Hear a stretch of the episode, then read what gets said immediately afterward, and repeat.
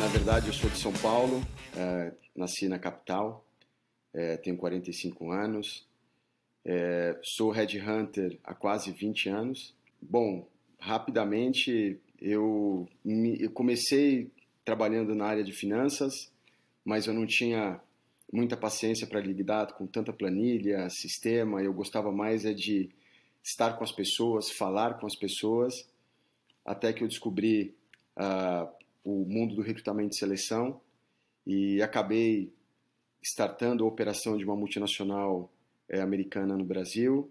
Por aqui fiquei 10 anos. Essa mesma empresa me mandou para os Estados Unidos, onde atuei olhando para três escritórios no sul da Flórida uh, por dois anos. É, depois tive o convite para voltar para uma outra empresa multinacional e trabalhar por um ano no Brasil, cuidando da operação uh, brasileira. E só fiquei um ano porque essa mesma empresa também me mandou de volta para os Estados Unidos, uh, onde eu fiquei como número um uh, dessa operação por quatro anos. Mas eu estava pensando no meu próximo passo, queria ter a oportunidade de uh, desenvolver o meu próprio negócio, baseado em toda a experiência que eu tive. E acabei eh, me juntando aos sócios fundadores da Fox Human Capital ah, para desenvolver a operação a princípio no Brasil e depois nos Estados Unidos. Uh, hoje estamos aqui com a empresa, uh, temos quatro funcionários hoje uh, atuando diretamente para o desenvolvimento da operação dos Estados Unidos. Como você disse, a gente é uma empresa voltada para soluções de capital humano e a gente hoje tem um foco muito forte no desenvolvimento humano, recrutamento e seleção, e minha, minha cadeira hoje é ser responsável pelo desenvolvimento da operação americana. Legal, bacana. Sócrates, deixa eu voltar um pouquinho. Eu fiquei curioso para saber como foi. Você disse começou em finanças, aí não tinha muita paciência para planilha, etc. Né, e, e, e, e, conseguiu ir para recursos humanos. Como é que foi essa transição de carreira? Assim? Você se preparou? Foi algo que você né, sabe, tinha clareza dessa paixão por RH? Ou foi meio, ah, deixa eu tentar isso também? Né? Você se preparou, fez algum curso ou foi na sorte? Vamos ver o que, que dá. Conta um pouco para a gente. Eu sei que faz bastante tempo, mas o que, que você lembra disso? Na verdade, foi uma conjunção de fatores. Né? Eu acredito que quando você faz é, as coisas com o coração e que você realmente é, né, tem prazer é, naquele naquilo que você faz, as coisas acontecem. Eu sempre gostei de, de estar com as pessoas e, e, sempre gostei de. E sempre fui um pouco vendedor, assim, né? Para eu conseguir as aprovações que eu precisava na área financeira na empresa que eu trabalhava, eu precisava vender um pouquinho internamente também. E, e respondendo a tua pergunta, não, não tive nenhuma preparação. Na verdade, quando eu entrei para o mundo de recrutamento, eu entrei de forma especializada, recrutando especificamente para a área de finanças. Então, era replicar o meu conhecimento técnico assessorando empresas na busca de profissionais.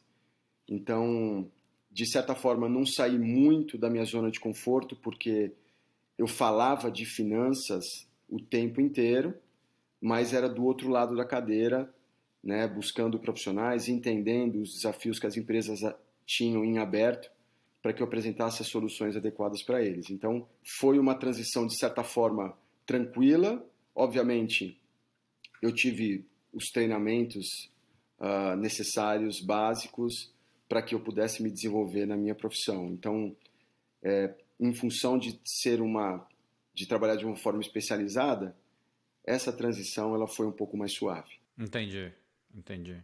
E pelo que você estava contando, você foi e voltou para os Estados Unidos algumas vezes, né?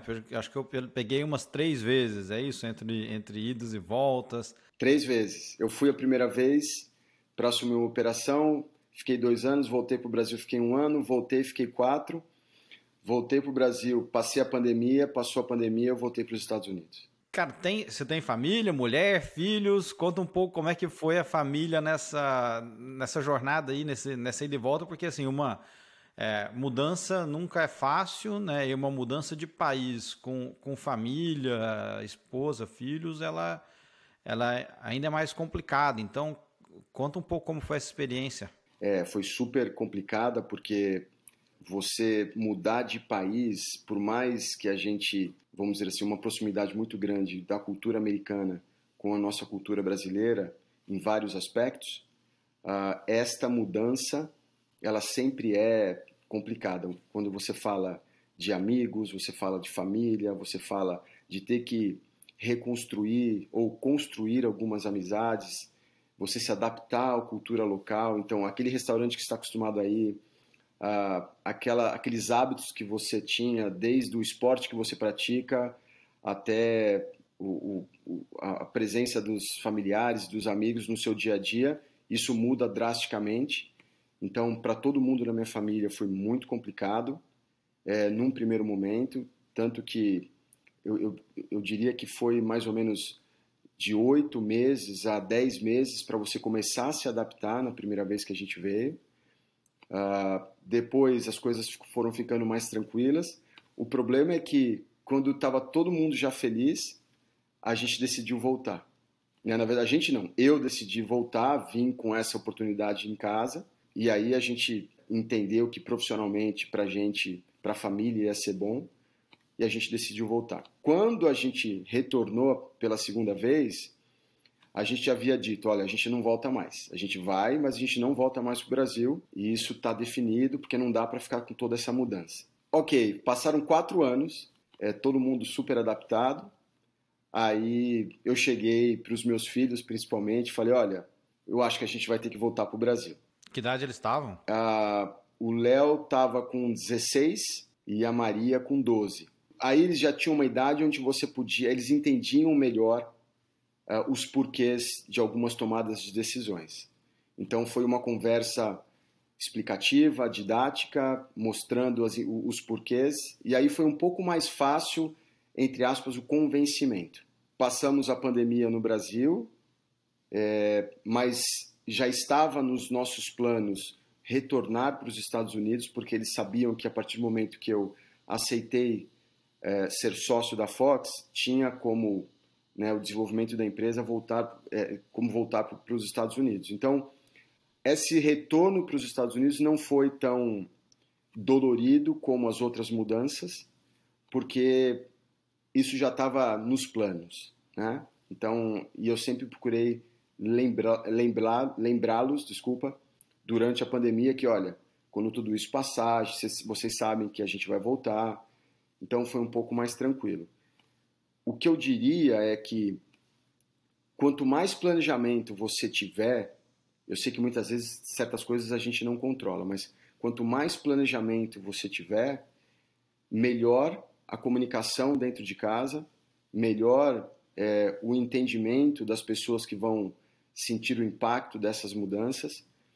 É, se você tem crianças pequenas, que foi a primeira mudança foi, é meio que eles do nada é, sentem um impacto porque eles não participam muito da tomada de decisão, uh, porque eles talvez não tenham condições ainda de entender o, o que está acontecendo, mas com o passar do tempo, quando você tem pessoas ou é, que conseguem entender melhor, aí eu acho que vale a pena uma conversa didática explicar. Então, planejamento para que você possa ter uma melhor comunicação é o que eu aprendi nessa história toda de indas e vendas do Brasil para os Estados Unidos. O que, que, é mais difícil? É você é, é, é vir do Brasil para cá ou depois ou, ou voltar para o Brasil? Ótima pergunta, porque o que, que os Estados Unidos, no meu ponto de vista, é, ele oferece? É, eu amo o Brasil, sou brasileiro, é, mas os Estados Unidos ele oferece tudo de bom ah, que o dinheiro pode comprar, vamos dizer assim. Então aqui você tem é, uma, uma economia mais segura, você aqui tem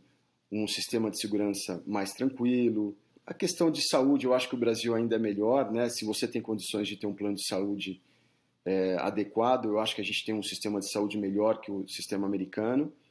Mas, de um modo geral, no que diz respeito à infraestrutura, é, os Estados Unidos te oferecem uma condição talvez melhor que a do Brasil. Por outro lado, o Brasil, você tem os seus amigos, você tem aquele lugar que você está acostumado a ir, então seja aquele restaurante, seja lugares que você gosta de passar suas férias.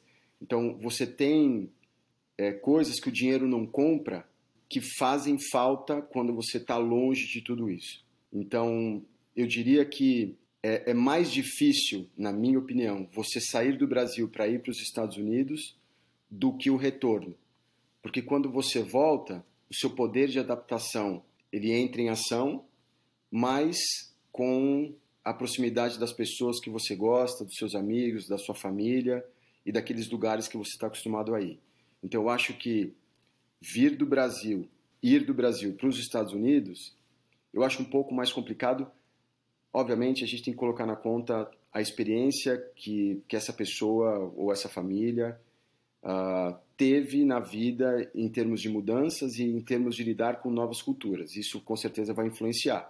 Mas se é uma se você nunca teve a experiência, não é tão simples, né? É, é um pouco mais complicado do que você retornar. Tem muita gente, você falou um ponto importante, né, que é planejamento. Né? Tem muita gente que não se prepara, muita gente que não, não entende a cultura local, seja Estados Unidos ou o país do destino, etc. E aí, quando chega lá, já tem todas as dificuldades que você citou, né, de estar sem o sistema de suporte, família, amigos, as coisas que você conhece, etc. É, e não se preparou para lidar com o desconhecido, né? Então acho que preparação e, e, e esperar algumas coisas é fundamental. Né? Eu sempre é, brinco com, com o exemplo de que né, aqui, aqui mão de obra é muito cara, né? É, e aí, para fazer tudo aqui em casa, a maioria das pessoas faz por si só, né? Então, mas ninguém coloca foto no Instagram lavando roupa no fim de semana, né? Cortando a grama, porque isso aí não dá, não dá clique, não dá like, né?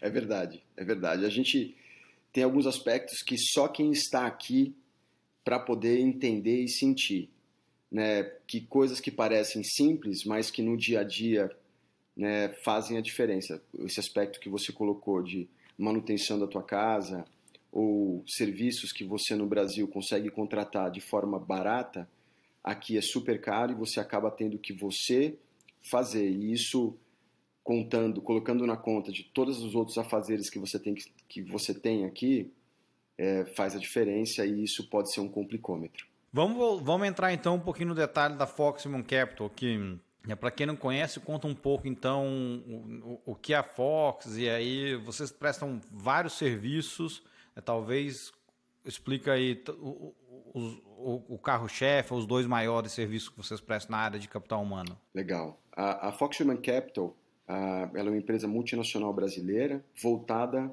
para soluções em capital humano.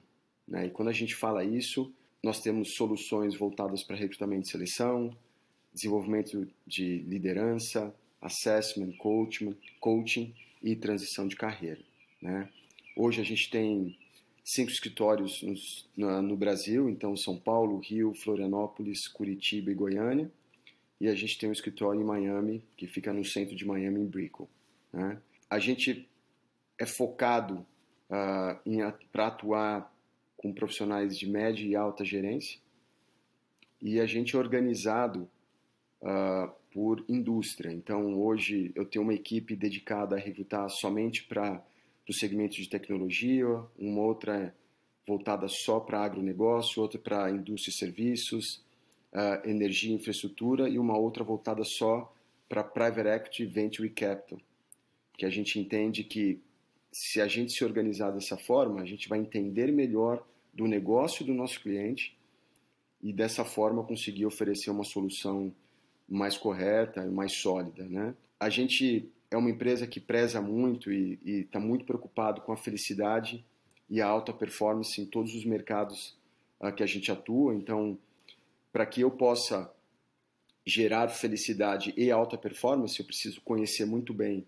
os meus candidatos para que eu possa oferecer para eles uma oportunidade que realmente faça sentido para o momento de carreira dele em, em vários aspectos ah, assim como conhecendo o negócio do meu cliente, eu posso oferecer a solução perfeita. Ou seja, eu trabalho de uma forma onde eu consigo fazer esse match perfeito. E, e, e desde o meu estagiário até os sócios, esse mindset de felicidade com alta performance, uh, ele é muito, está muito dentro de todas as ações que a gente toma todos os dias. Então, a gente tem conquistado uh, bons clientes, um ótimo market share, a gente cresceu bastante, a gente hoje tem mais de 50 profissionais uh, na empresa e sempre com esta visão de conhecer o nosso candidato profundamente e conhecer o negócio do nosso cliente também profundamente. E então você acha que né, eu, queria saber um pouco mais no, do, do, diferencial de vocês, porque assim, vocês estão num mercado que ele é, pelo menos quem está vendo de fora, não conheço, aí você pode aproveitar para esclarecer, ele parece super competitivo, porque de um lado você tem essas, né, algumas empresas gigantes, né, é, é Robert Half, é, enfim, que é mais que tem, Egon Zender, etc., né, é, e você tem também umas empresas de nicho, que é aquele cara que recruta apenas pessoal de TI, né? É, bem especializado. É, aonde que. É, então, são meio que duas perguntas. Assim, aonde você se encaixa né, no, no, mercado e aí como você consegue competir, então? Como é que você consegue né, é, é mostrar o seu diferencial? Na verdade, para eu poder explicar meu diferencial, eu vou te dar uma visão de mercado e na principal diferença entre Brasil e Estados Unidos, que isso interfere no meu diferencial, né? No Brasil é um mercado das vagas, ou seja, você tem muitos candidatos para pouquíssimas vagas. Então, você não tem problema de encontrar bons, assim, candidatos para as posições que você tem aberto, que são bem menores que o volume de candidatos que você tem disponíveis, né? E quando eu falo disponíveis, não necessariamente são pessoas que estão desempregadas mas sim pessoas que têm a intenção de mudar de emprego e estão buscando uma nova oportunidade.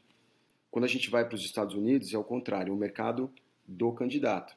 Ou seja, você tem pouquíssimos, é, pouquíssimos candidatos para muitas vagas em aberto. E esses pouquíssimos candidatos, eles estão recebendo um bom salário uh, e eles não têm muito a intenção de mudar de emprego. Se ele, ele vai mudar de emprego, se o próximo passo ou a oportunidade realmente fizer sentido para a carreira dele. Mas isso é geral em todos os setores ou alguns setores específicos? De um modo geral é assim. Né? Eu diria que hoje a taxa de desemprego nos Estados Unidos ela está em 4%, um pouquinho mais que isso. Mas se você vai para determinados segmentos, isso cai. Né? Então depende, obviamente, da especificidade da posição, é, do segmento, mas em modo geral, esses são os números. Para que eu possa gerar valor, tanto no mercado brasileiro quanto no mercado americano, eu preciso, primeiro de tudo, e aí é um dos nossos diferenciais, eu conheço muito bem o negócio do meu cliente, mas muito bem. Então, eu estudo aquele segmento, eu estudo a empresa dele, eu entro profundamente para entender o que está acontecendo, quais são as dores, para que eu possa, por outro lado, também conhecendo muito bem os meus candidatos, eu consiga fazer esse match perfeito. Então, uma empresa que contrata o meu serviço, ele sabe que eu entendo das dores que ele tem e eu sei quais são as soluções que eu posso oferecer para ele. Quando você pergunta dos meus concorrentes, principalmente nos Estados Unidos, a maior parte das grandes empresas, elas procuram focar no volume. Então, são empresas que agem de uma forma muito mais de varejo, né? Ou seja, eles vão entram em todas as vagas de, que, que o LinkedIn tem lá em aberto, mandam com currículo para os clientes, para as empresas. Eles não querem entender muito no detalhe o que está acontecendo com aquele segmento, com aquela empresa, por que, que aquela vaga está aberta, o que, que ele espera. Não, ele, ele olha ali a descrição do cargo, tem um profissional que ele entende que pode fazer sentido e manda de forma proativa. Alguém ele pesca.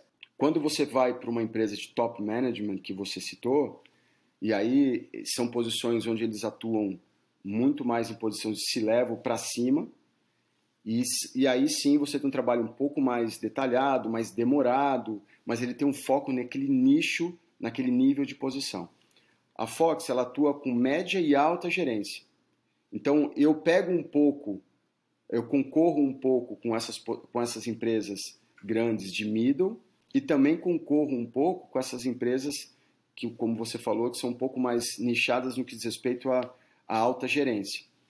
Mas o que eu posso dizer é que, independente das características dos meus concorrentes, eu tenho um foco muito grande em ser reconhecido por uma empresa que entende do negócio do nosso cliente e entende muito bem quem são os nossos candidatos, independente se é média ou se é uma alta gerência.